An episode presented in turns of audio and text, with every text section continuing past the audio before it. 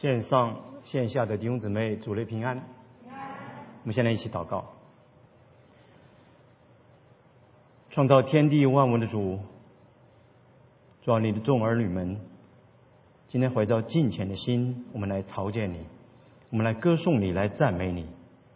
恩主，就求你与我们同在，你的圣灵来帮助我们。主啊，我们今天早上在这这里的时候，我们要同心合一。为在乌克兰发生的战争来祷告。战争没有赢家，只有输家，只有痛苦。主啊，真是求你帮助安慰那边的百姓，让和平早一点降临。求你使用那边的教会，让教会成为你的口，成为你的手，带去安慰，带去帮助那些在痛苦当中的百姓。主啊，他们能够早日回归家园。以祈求恩主在今天早晨的我们的敬拜当中，主啊，你与我们众人同在，让我们有个受教的心，让我们能够听到行道。主，让你的话语成为我们每个人的帮助，让我们讲的和听的都一同受教。求主亲自与我们众人同在，祷告奉救主耶稣基督的名，阿门。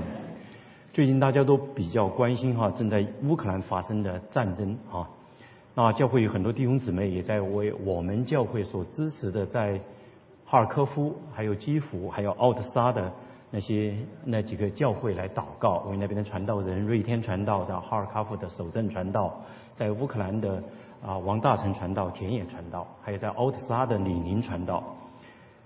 感谢神，我今天早上看到一个他们在躲那个战争哈，跑在防空洞里里面去。一个姊妹说：“哇，她说现在是传福音的好机会啊！”这让我非常的感动，和那些在键盘上意淫的那些人呐，形成一个鲜明的对比。像在这个呃乌克兰战争发生之前呐，在华人社区啊，哦，更为注意的是两位女性啊。呃，一位是呃，在正处于花季年华的啊，在湾区长大的十八岁的一个女孩啊，谷爱凌，她是奥运会呃冠军得主，所以奥运会的冠军的光环也成使她成为各大公司的宠儿。另外一位则是被锁链捆锁，生了八个孩子的徐州丰县的一个女子。那么前者呢？是脖子上是挂着两金一银，后者呢脖子上是挂着锁链。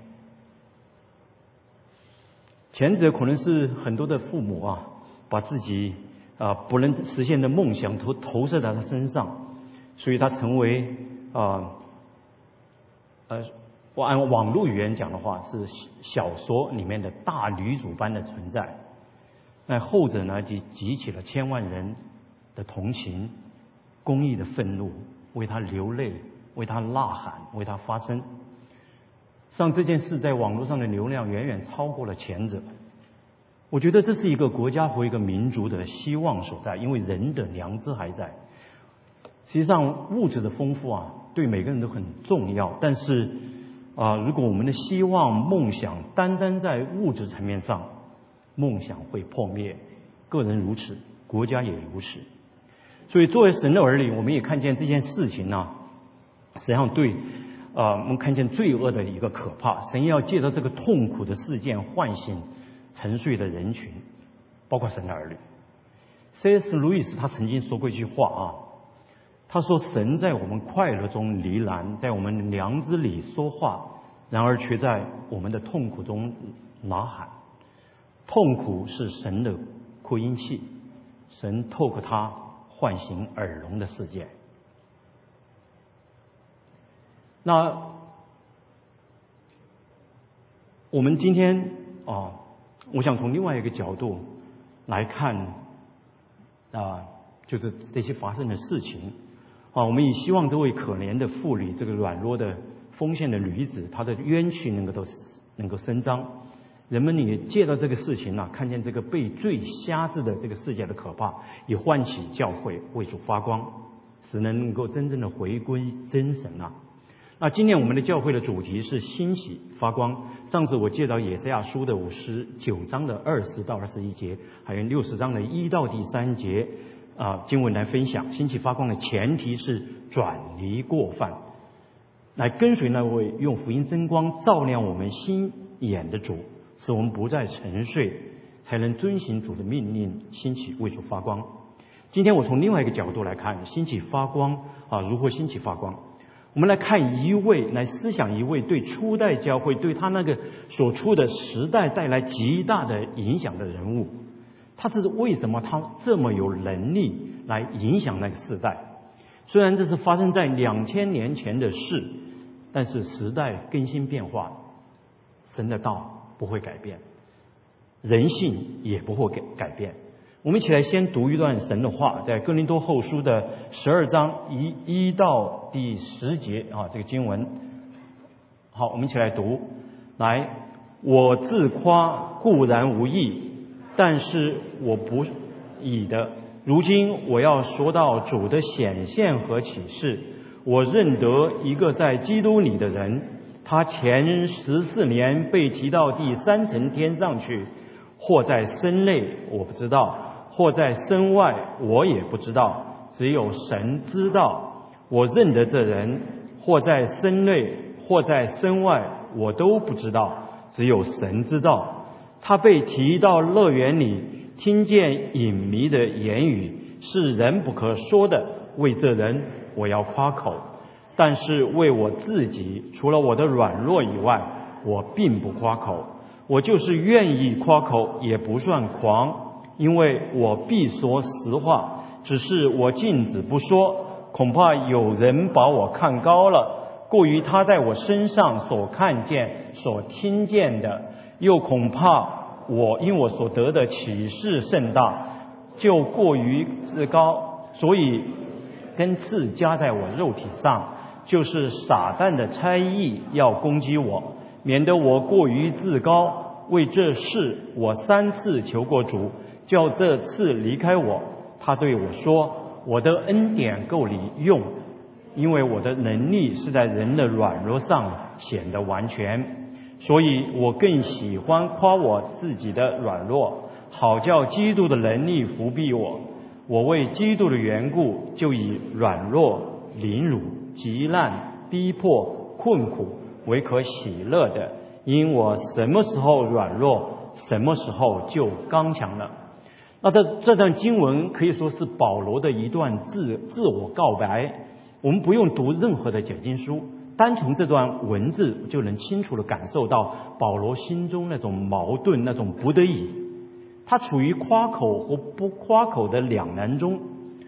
那么究竟是什么样的事情使他这样矛盾呢？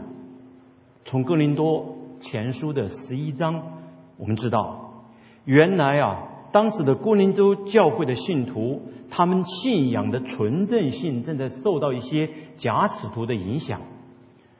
那么，在哥林多后书的十一章第五节，保罗以讽刺的口吻称这些假使徒为大使徒啊，就是超级使徒。他们不传正确的福音啊，他们吹嘘自己的属灵经历，贬低保罗使徒的身份。工人的教会那些不成熟的信徒，他们的属灵生命正在出现一种危险当中。保罗必须要劝勉这些信徒回到福音的真道上去，依靠耶稣，而不是依恋这些明星讲员。保罗过去在哥林多的服饰可以说是非常的谦卑的，极为谦卑的。他讲道的时候也不用高言大志，目的是使人透过他啊，使人透过他看见。主耶稣基督的荣耀，这是他侍奉的固有的方式，是他效法主耶稣基督一贯秉持的立场。也因此啊，有人攻击他啊，在十章里面，个人后书十章啊，攻击他说他是言语粗俗，其貌不扬。但是保罗这时候入不为他的使徒的身份来辩解，使哥林多信徒信任他的使徒的身份。他劝勉哥林多信徒回归福音真道上面，就会遇到一定的困难。所以为了他们，为了他们的熟灵的好处，保罗他别无选择，只能为自己辩护。表面上看，他好像不得已使用了那些所谓的大使徒的自夸的方式，但却有根本上的区别。这也使今天的我们呢，得以从这段文字当中去窥见使徒保罗他侍奉传福音的能力所在，也是我们可以效法的。那我今天的题目是让福音的大能显彰显。我们都希望自己有能力。无论是在侍奉当中，在我们的职场当中，但能力有什么能力能够超过神的全能呢？来自造物主的能力是远超过世上任何的力量的。我想没有人会拒绝这种能量、这种能力吧。我会从三个方面来分享。第一，就是让福音的大能彰显在每一天的生活中。我们再来看这段经文里面。好，他提到，他说我自夸固然无益，但是我是不得已的。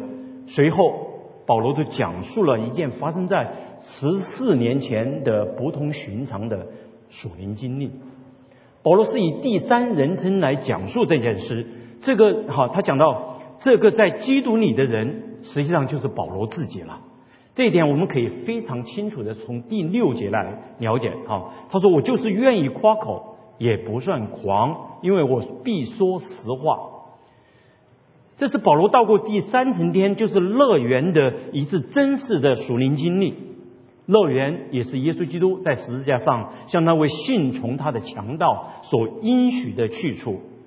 那保罗两次以或在身内，或在身外，我都不知道，只有神知道，来描述这件事，因为他实在是不愿意讲这件事。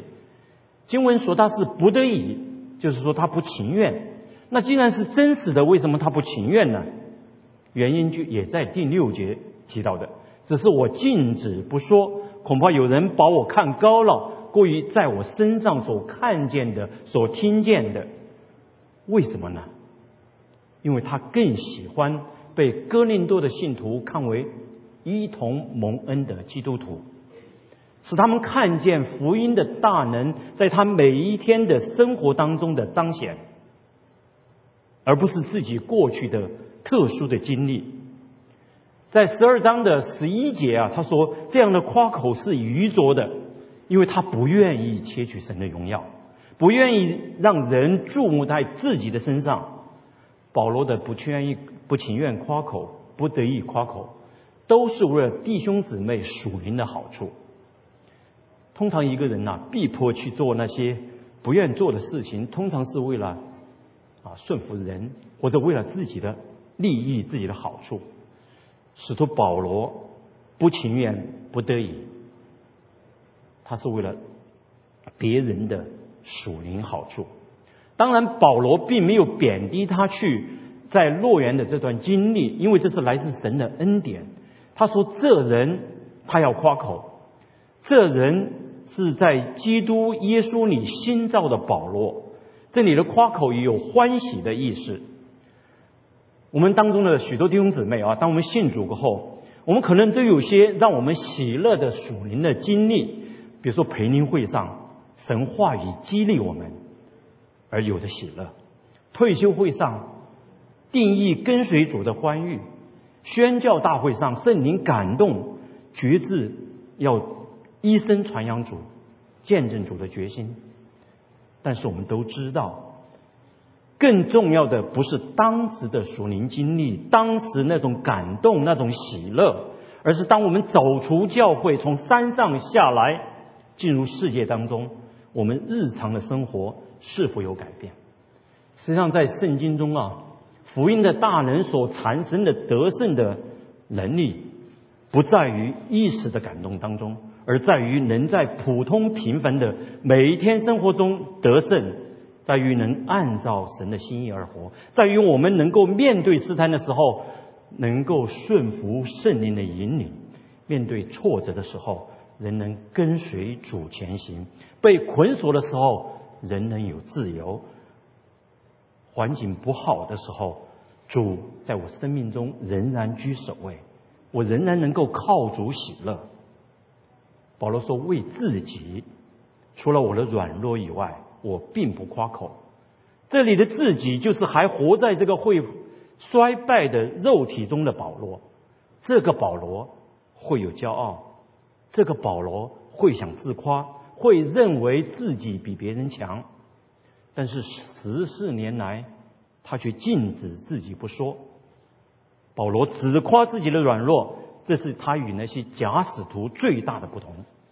那些人的夸口是要将人的视线从耶稣基督身上转向自己，而保罗却是恐怕有人把我看高了，过于他在我身上所看见、所听见的，他是要让人注目主耶稣基督。保罗因为知道，他知道，肉体的刚强不是神的全能所在，肉体的刚强不但不能夸口，反而是不需要不断的对付的老我。实际上，属地的人呐，他一定会夸自己的刚强；真正属灵经历的人，有属灵经历的人，却是能够谦卑下来，承认自己的有限或自己的软弱。在，从而在每一天的生活中去仰赖基督，领受他的恩典和他的能力。第二点要跟大家分享的是，福音的大能还彰显在软弱与顺服当中。保罗不愿意讲十四年前神对他的特别的启示，还因为在那次崇高而神圣的经历后，他的遭遇。或他的软弱，这可能是发生在第一次旅行步道的时候。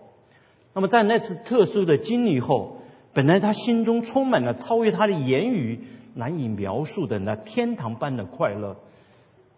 但是，当他欢乐的来到现实世界，本想借着这次特殊启示激励他传扬福音，啊，激励他自己传扬福音，见证乐园的美美好。结果突然，他的喜悦被刺骨的痛苦驱散了。当他停下来检查的时候，看看如何把这根带来极大痛苦的刺拔出来，但他发现已经渗透的太深。事实上，那根刺永远不会从他身上出来，他会永远不停止的跳动，并且在他余生中永远不会停止。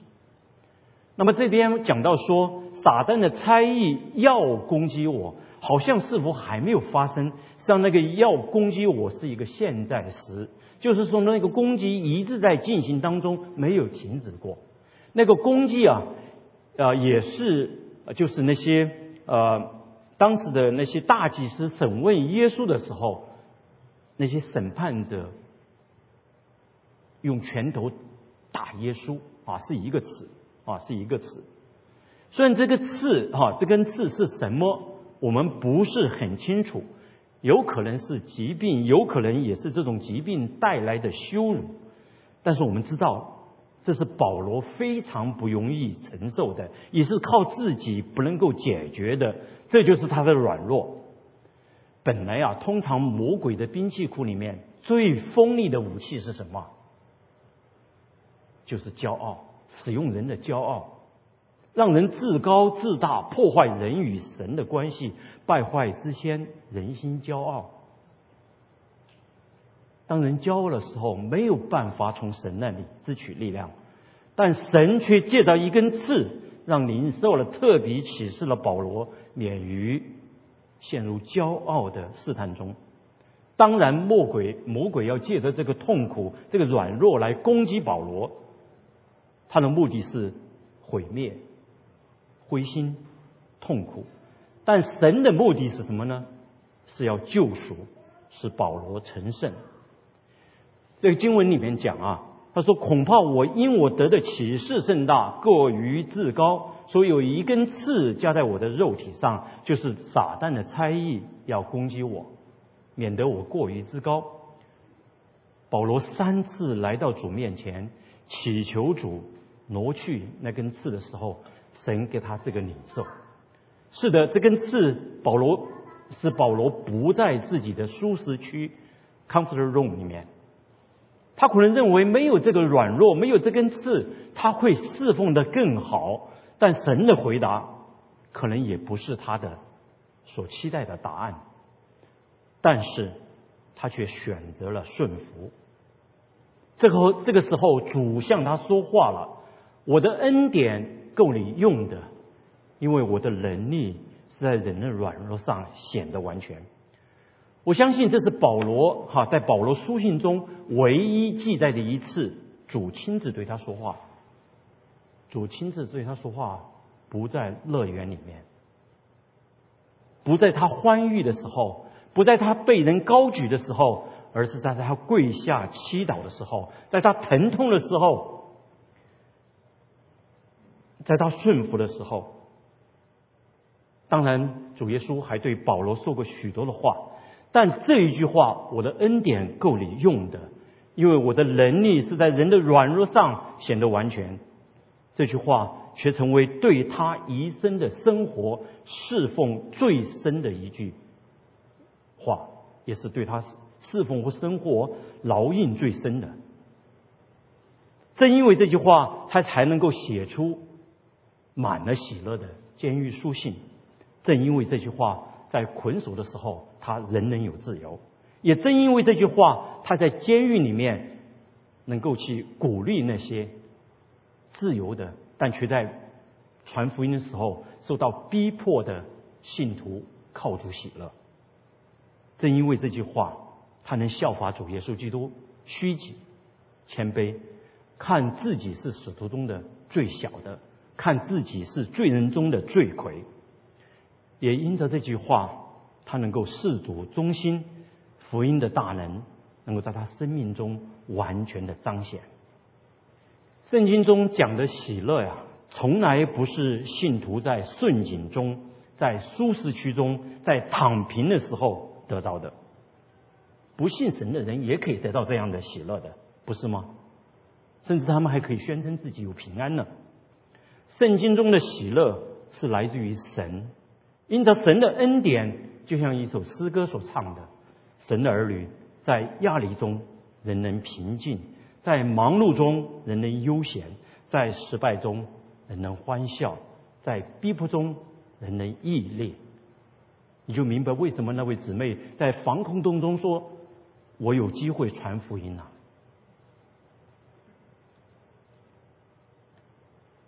弟兄姊妹，今天。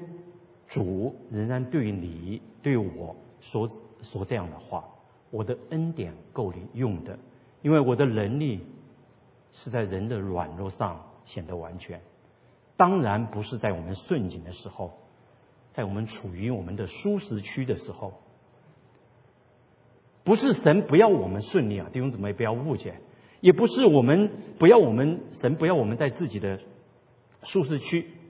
而是因为我们在那里，我们不会跪下来乞讨，我们不会张开我们空空的手来接受神的神恩，接受神的能力，因为我们会认为我们不需要，我们手中还装满了许多短暂的物件。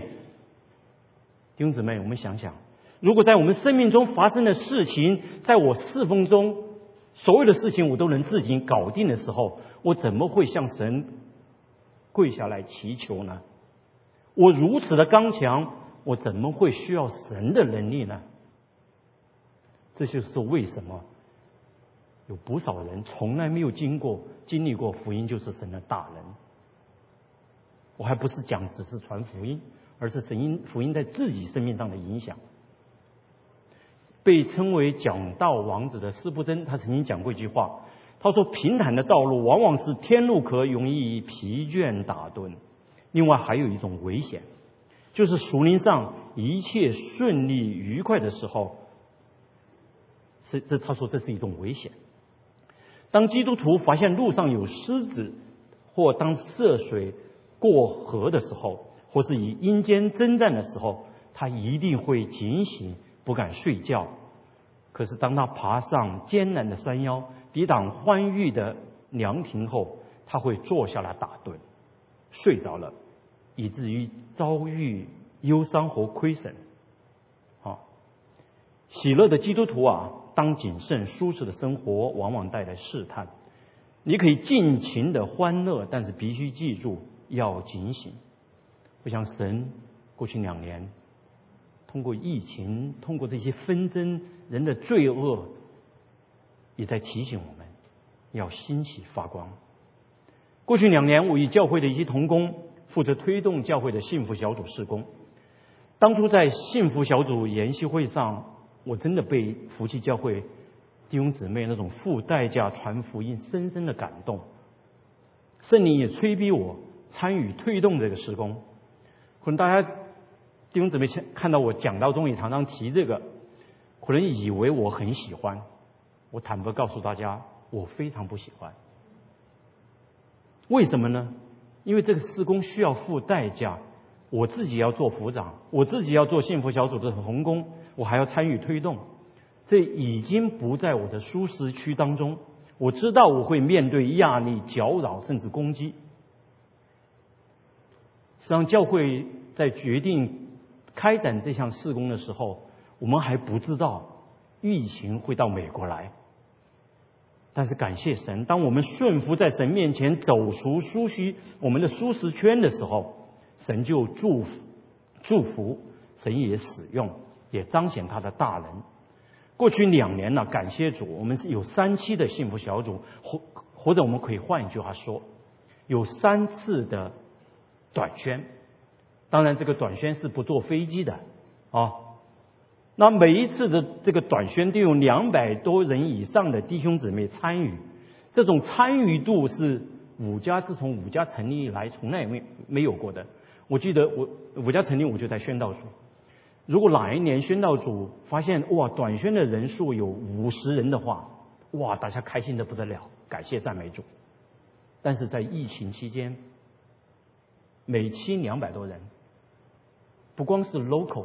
还跨区域、跨国家传福音，像我们有有的小组啊，带在国内的人信主，也请那边的呃教会为他们施洗。最近我们呃对那个参与幸福小组同工做了一个调查啊，我们调查中发现啊，这个调查中其中一个问题是幸福小组侍奉给你个人灵命带来哪些改变？我们发现排在第一位的是祷告。好，排在第一位的是祷告。为什么呢？因为这是一个付代价的侍奉，是一个走出我们的 comfort room 的一个侍奉，是靠我们自己离开圣灵就不能做的施工。这就是我们的软弱。当我们软弱的时候，神的能力就彰彰显了。虽然我估计过我会受到搅扰。但是我还是低谷了，所以我也坦白告诉大家，我的祷告也比过去多了很多。感谢赞美主，福音的大能也彰显在谦卑依靠主的时候。那这段经文里面，好，我们再来看看这段经文。他说：“他对我说，我的恩典够你用的，因为我的能力是在人的软弱上显得完全。”所以我更喜欢夸我自己的软弱，好叫基督的能力伏逼我。我为基督的缘故，就以软弱、凌辱、极难、逼迫、困苦为可喜乐的。因我什么时候软弱，什么时候就刚强了。在第三次祷告祈求后，使徒保罗完全的顺服了。他明白神允许这根刺留在他生命中的目的。到诺言三重天的经历固或启示固然对保罗的侍奉有帮助，但也是也也是让保罗处于骄傲或自高的这种危险之中。所以神允许这根刺是为了使他保持谦卑。实际上，在我们这个自给自足的时代啊，人常常会被欺骗的。认为我们已经可以不需要依靠神了，不需要他的恩典了，所以一些神的儿女也不愿意付代价来跟随主。是否需要我走出我的舒舒适区啊？成为我们侍奉啊，是否愿意侍奉的前提了啊？显然神不这样认为，神认为谦卑比舒适更重要，认为谦卑比免于痛苦更重要。感谢神，我们的教会有许多的弟兄姊妹参与不同的侍奉，因为他们愿意走出自己的舒适区，正在经历神的能力。像我们的敬拜团队，我们的诗班，他们每个星期六都要来操练的。每一个星期六或者星期天下午，他们要花很多时间来摆上自己。教会有很多这样的弟兄姊妹默默在服侍，我为他们感谢神。教会不能兴起为主发光，信徒不能兴起为主发光，不是因为我们缺乏，而是因为我们认为自己不缺乏。这并不是单单指物质上的，而是属灵上的。我们只能做我们自己能掌控的事情，在侍奉上是如此，在我们生活上的一切事情上也是如此。所以，当一个人总是徘徊在自己的舒适区里面，两手都抓满了东西，跪下来祈祷，与弟兄姊妹一起祷告，都会变成非常稀罕的事情。当我们成为，或者当我们。认为我们是什么都不需要的超人的时候，也不可能经历福音就是成大人了。教会正在推动 RPG 祷告，但是弟兄姊妹，如果我们在我们的舒适区里面，你的祷告也是一种形式而已。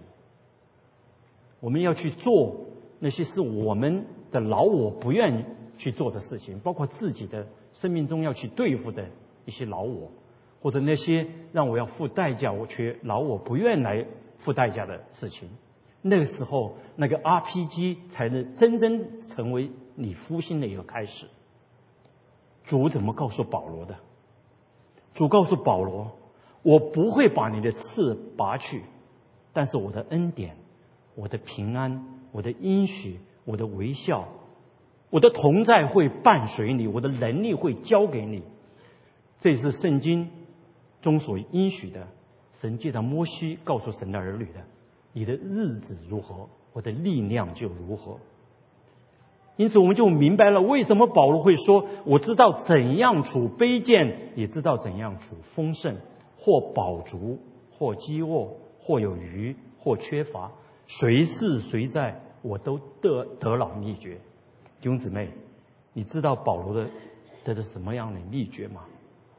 这就是他为什么喜欢夸自己的软弱的原因。保罗说：“我更喜欢夸自己的软弱，好叫基督的能力伏庇我。”伏笔这个词在新约里面只出现了一次，新译本把它翻译为同住，这个翻译非常的准确。神许可这根刺在保罗的身上，是要他谦。谦卑依靠主，神从他身上能够看见耶稣基督的荣耀，这就是保罗得力量的秘诀。这也是他为什么能够在监狱里面去去安慰那些在监狱外的弟兄姊妹。福音本是神的大能，对保罗来讲就是他自己生命的经历。在十二章的十节啊。保罗将他得到主恩或主的能力扩大他侍奉中的方方面面，凌辱、极难、逼迫、困苦。我们不要误会，保罗不是被虐狂啊，这些都是他为基督的缘故。我们注意，不是一个被虐狂，他为基督的缘故，在传福音时所面对的，也是他自己的力量不能解决的。生活在北美的我们，可能今天不太容易遭遇保罗这样的软弱，但是为了基督的缘故，什么是为了基督的缘故呢？就是要改变我们那种以自我为中心的生活方式，为了基督的缘故，走出我们的舒适区来侍奉神。当我们这样做的时候，我们我们一定会遇见那些我们能力不能解决的问题，或者作为基督徒。我们不能使用的方法，欺骗、撒谎。我们在工作中也会遇到这样的事情吧？但你愿不愿走出你的舒适区呢？大胆的来信靠神呢？当那个时候，你只好来在神面前跪下来祈祷，因为你不能求主给你加力，祈求创造天地万物的神他的能力来扶庇你。弟兄姊妹，为了基督的缘故，你有软弱吗？你愿意软弱吗？神就会对你像对保罗说那样：“我的恩典够你用的。”你感到不足吗？压力太大吗？不要担心。当你被打败的时候，他会说：“我我为你赢得了胜利。”当你迷茫的时候，主会让你清醒；当你害怕的时候，主为你征战。主的能力会伏逼我们。弟兄姊妹，你软弱吗？主对你我说：“我对你们的唯一的要求是，你将你的软弱交给我，我将我的能力给你。”这是为什么保罗喜欢夸自己的软弱，以自己的软弱为喜乐，因为他什么时候软弱，他就什么时候刚强了。这是十字架上的能力，十字架的大能。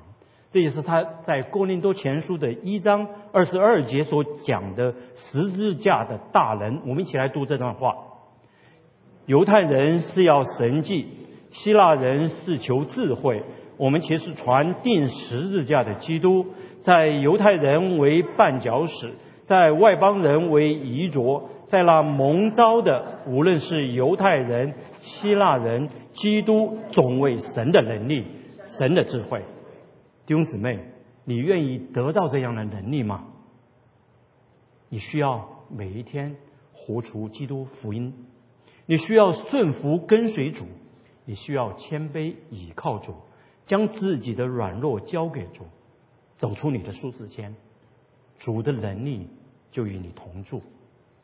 今天也有新朋友在我们当中，或者你正在寻求真道，你还没有认识神，你同样需要在这位造物主面前承认你是软弱的，承认你有限，你需要耶稣，他一定会按照他的应许进入你的生命中，引领你走在永生的路上，那是一条蒙福的路。